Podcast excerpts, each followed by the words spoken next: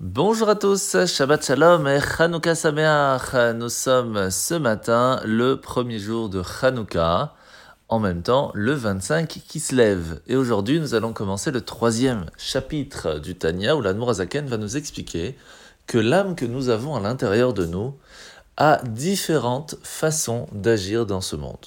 La première base, bien sûr, celle qui va nous pousser à agir de façon concrète, ce qu'on appelle nefesh, c'est l'âme de façon générale qui va faire vivre la personne, et concrètement, la partie divine qui va nous faire accomplir la Torah et les mitzvot. Le deuxième niveau, c'est ruach, ce que l'on appelle les sentiments.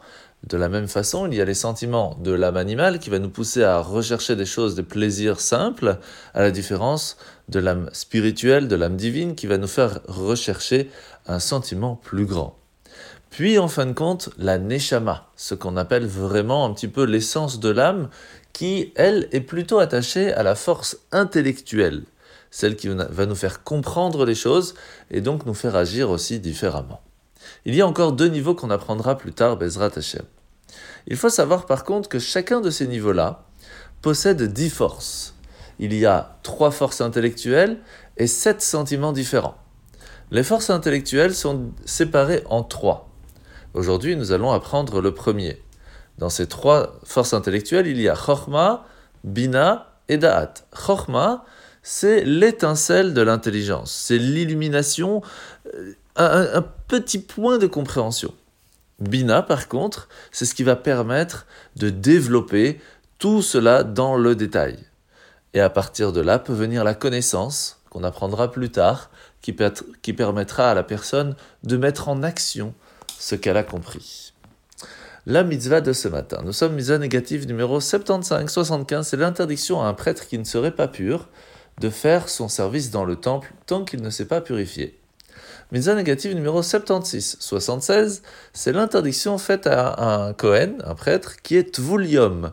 Ce qui veut dire il est, il est déjà pur, mais normalement il doit attendre quand même que le soleil soit couché pour pouvoir faire son service. Mitzvah positive numéro 24, c'est le commandement qui ordonne uniquement au Kohen et demande à de se laver les mains et les pieds chaque fois qu'ils doivent rentrer dans le temple pour faire leur service. Mitzvah négative numéro 69. C'est l'interdiction à un Kohen qui, aurait une infirmité de pénétrer dans une partie du sanctuaire, à partir de là où il y a l'autel, etc., étant donné qu'il n'est pas parfait, il ne peut pas rentrer.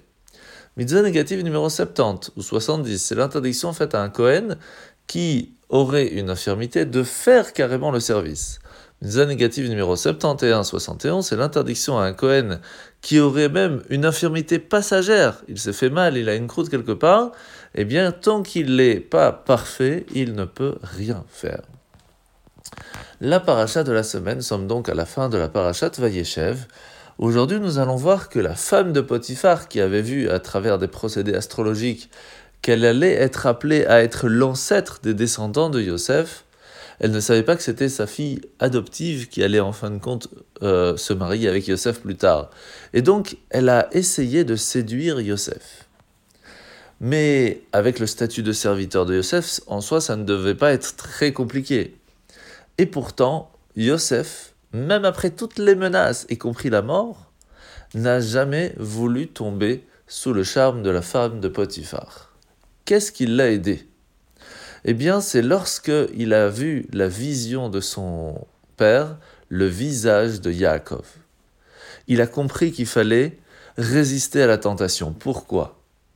Tout simplement parce que le visage de Yaakov lui a rappelé que chaque fois que l'on prend une décision, tous les manquements individuels ne sont pas notre seule affaire parce que à ce moment-là, on peut relativiser euh, le problème. Mais là, non, ça affecte l'équilibre moral de la réalité tout entière. C'est tout le peuple juif qui va recevoir de retour de force, que ce soit lorsque nous avons un manquement ou que ce soit lorsque l'on fait une bonne action.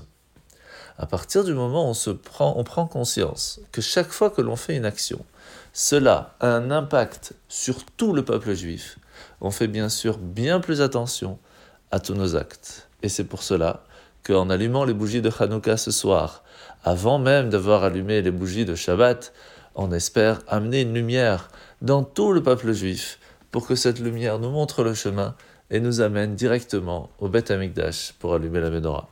Shabbat Shalom et Chanukah Sameach.